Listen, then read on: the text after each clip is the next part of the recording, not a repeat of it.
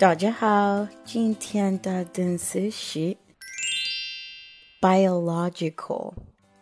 What is something that is a biological need for most living things?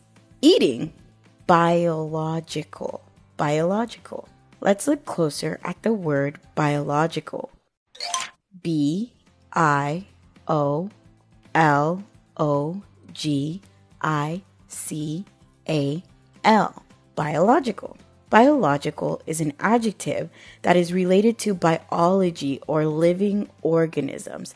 So, humans' natural process is to survive off eating. When you use the word biological, you're talking about life and living things. You can recognize the root bio, which means life.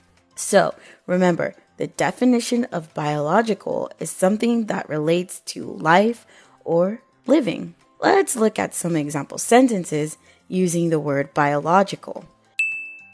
Example 1 He studied biological science.